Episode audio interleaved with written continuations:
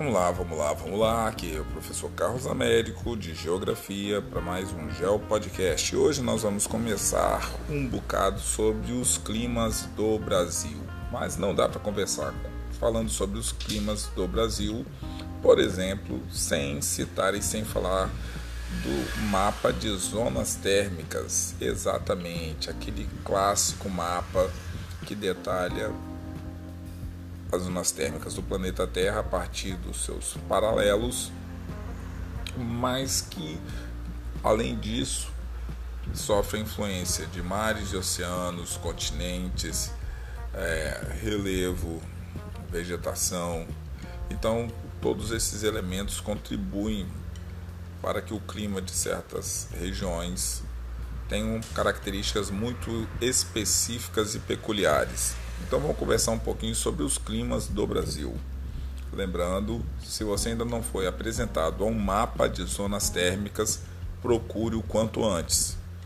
Carlos, se eu decorar o mapa de zonas térmicas, eu já vou estar numa boa. Não é isso. Sempre falo com vocês, não é decorar a matéria, mas é conseguir visualizar quais são os fenômenos e os eventos que ocorrem na superfície do planeta Terra. Então vamos lá. Clima corresponde ao conjunto de variações do tempo de uma determinada localidade. Para estabelecer o clima de um lugar é necessário analisar os fenômenos atmosféricos durante um período de aproximadamente em aberto. Para que você determine um clima de um local, você precisa de um tempo razoavelmente longo para que você determine isso. Antigamente se falava de 30, 50, 100 anos dependendo das mudanças que ocorrem no planeta, isso daí vai depender muito da especificidade do que você vai estar estudando, ok?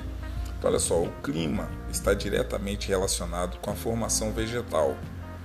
No território brasileiro ocorre uma grande diversidade climática, pois o país apresenta grande extensão territorial com diferenças de relevo, altitude e dinâmica das massas de ar e das correntes marítimas, Todos esses fatores influenciam no clima de uma determinada região e no clima do país. A maior parte da área do Brasil está localizada na zona intertropical, entre o trópico. Então, essa região intertropical é uma das regiões que recebe mais luz e calor proveniente do Sol. Ok? Então vamos lá. Essa zona intertropical ela está o que? Nas baixas latitudes, próximo da linha do Equador, com climas quentes e úmidos. Ou fator interessante é, que deve ser observado agora refere-se à questão da amplitude térmica. que é a amplitude térmica? A temperatura mais baixa e a mais alta. A diferença entre essas duas temperaturas você tira a amplitude térmica do local.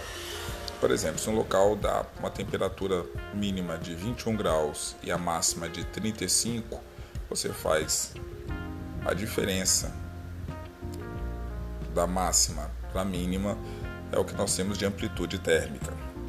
Então, a diferença entre as médias anuais de temperatura máxima e mínimas de um determinado local constrói o que nós chamamos de amplitude térmica. Conforme se aproxima a linha do Equador, a amplitude térmica é menor, a variação de temperatura então se mantém mais constante. A grande extensão latitudinal no sentido norte-sul garante ao Brasil variados tipos de clima e de paisagens vegetais. Mesmo assim, nós temos grandes domínios é, climáticos e vegetais também. Por exemplo, se você falar da floresta amazônica, se você falar do complexo do Pantanal, se você falar, por exemplo, do Cerrado. Então são paisagens aí que compreendem uma grande extensão. Então o clima vai de equatorial, semiárido, subtropical, tropical de altitude, tropical litorâneo, tropical típico, alguns recebendo influência das correntes marítimas frias e outros das correntes marítimas quentes tudo isso no nosso território. Então, olha só: equatorial úmido origina-se da convergência de ventos alísios sofrendo influência das massas de ar equatorial continental e equatorial atlântica e predomina na região amazônica, com características de clima quente e chuvoso. Temperatura média aí entre 24 e 26 graus Celsius. A menor amplitude térmica do Brasil em aproximadamente 3, 4 graus, ok? Índice pluviométrico superior a 2 mil milímetros, então chove com disposição, marcado por chuvas abundantes e bem distribuídas durante todo o ano. Lembrando que parte do território brasileiro tem passado por uma situação de queimadas extremamente devastadoras e isso também está acontecendo na Amazônia e está alterando a paisagem do local e é muito provável que essa alteração afete a questão desse clima equatorial úmido, ok? O período de inverno sofre o fenômeno que chama-se que chama-se no caso de friagens, onde ocorre uma queda muito brusca da temperatura. Uma corrente de ar fria consegue entrar pelo sul do Brasil e vai pegando o relevo mais rebaixado da região sul e centro-oeste e consegue chegar até a região norte do território brasileiro, que nós chamamos de friagem. Pensa, se as médias de temperaturas são altas durante todo o ano, uma mudança de 35 para 20 graus já é resfriar para um local que tem temperaturas altíssimas. Então vamos lá. Quais são os principais tipos de clima? Equatorial, tropical e litoral úmido. Ok? O tropical e o subtropical também são importantíssimos no território brasileiro. Litorâneo úmido, influenciado pelas massas de ar tropicais oceânicas e predomina na região litorânea. Também é quente e úmido. Lembrando, nós temos a influência de duas massas de ar constante no litoral brasileiro e correntes também. Correntes frias provenientes do sul e correntes quentes provenientes do norte. Então, dependendo de qual corrente ou massa de ar estiver com mais força, isso daí também vai influenciar no clima litorâneo. índice pluviométrico fica em torno de 1000 milímetros até 2000 milímetros. Pois bem, o tropical, chamado de típico, domina todo o Planalto Central. Ele é quente e semiúmido. As médias térmicas anuais ficam em 18 graus Celsius e 26 graus Celsius. Grande variação térmica, chega até 8 graus Celsius ou mais. Índice pluviométrico entre 1000 e 1750 milímetros. Chuvas de verão e seca no inverno. Duas estações do ano bem definidas, uma quente e chuvosa no verão e uma fria e seca no inverno.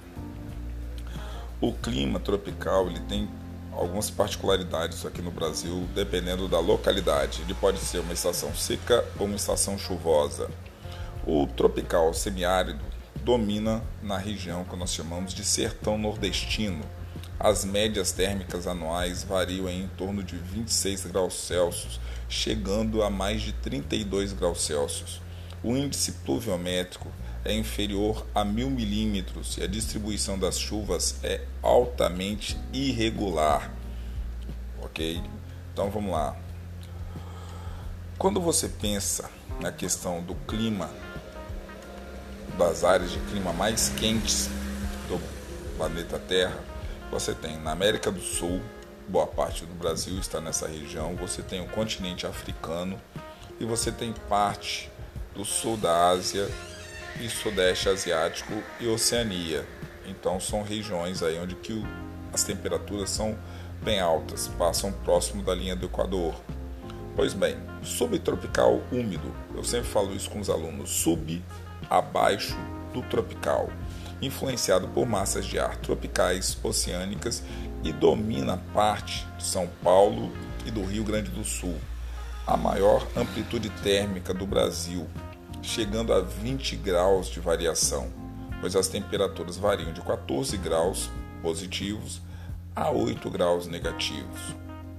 médias térmicas anuais que ficam entre 14 e 18 graus Celsius. Às vezes existe a queda de neve índice pluviométrico fica em torno de 1.250 milímetros até 2.000 milímetros. Os verões são quentes e os invernos muito frios. A amplitude ou variação térmica muito elevada, variação que pode chegar até 20 graus Celsius. Então essa parte subtropical fica abaixo do trópico de Capricórnio, ok? Mas por que nós estamos falando tanto de clima? Nós temos que lembrar que existem mudanças climáticas e que essas mudanças climáticas afetam boa parte das atividades humanas que nós desenvolvemos. E é aí que está o problema. Carlos, espera aí. Então o clima está de boa? Não não é está de boa, está com problema, mas as mudanças climáticas podem afetar atividades humanas e atividades econômicas importantes, como, por exemplo, a agricultura ou até mesmo a fixação ou não de populações em determinadas áreas do planeta Terra. Então vamos lá. O que significa mudanças climáticas? São alterações provocadas no clima a partir de mudanças nas temperaturas médias globais, nos regimes de chuva e na cobertura vegetal. Então, quando você tem aí temperaturas médias globais mudando, regime de chuva sendo alterado e a cobertura vegetal também mudando, como por exemplo está ocorrendo por conta das queimadas na floresta amazônica e parte do Pantanal no centro-oeste brasileiro, você pode fazer com que isso ocorra no futuro, provocando mudanças climáticas. Essas transformações podem ser de origem natural como os fenômenos atmosféricos que ocorrem no interior do planeta, ou por meio de ação antrópica das atividades humanas. E aí que geralmente tem um problema. Pois bem, o painel intergovernamental sobre mudanças climáticas IPCC, organização criada pelas Nações Unidas, e olha que nós já conversamos um pouquinho sobre as Nações Unidas num dos áudios aí refere-se às mudanças climáticas, como a variação do clima ao longo do prazo analisado estatisticamente segundo informações atmosféricas, como por exemplo temperatura, chuvas, ventos. O objetivo desse órgão é apresentar o conhecimento sobre as mudanças climáticas e seus possíveis impactos ambientais, focando especialmente no aquecimento global. Quais são as causas dessa bendita mudança climática? Pois bem, as mudanças climáticas podem ter origem natural ou antrópica, ou seja, provocada pela ação humana. Se originadas naturalmente, podem ser internas, advindas de processos que ocorrem no interior da Terra, ou externas, como a variação da energia solar que chega no planeta.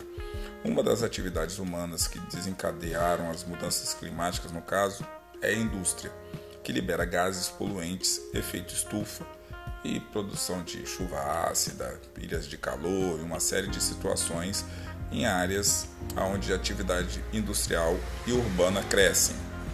Pois bem, existem algumas causas naturais e causas antrópicas que provocam as mudanças climáticas, como por exemplo variação solar, é, variação da órbita da Terra, El Ninho, Laninha, vulcanismo.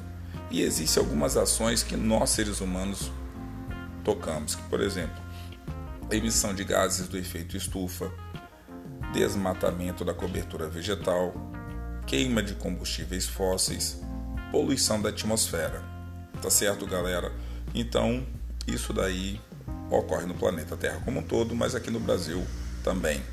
Então vamos lá, galera. Vamos agora para as perguntas. Pois bem, Primeira pergunta: Quais são os climas do Brasil? A primeira pergunta: Quais são os climas do Brasil? Segunda pergunta: Quais são as causas naturais das mudanças climáticas? Então vamos lá.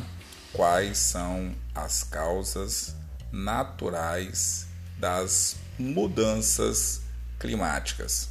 Tá certo, galera? Fica aí mais um Geo Podcast para vocês. Bom estudo, forte abraço e se cuidem. Falou, galera? E esse podcast foi cheio de efeito especial, ônibus, porta, tudo aconteceu. Take one, galera, take one, tudo numa levada só. Abração.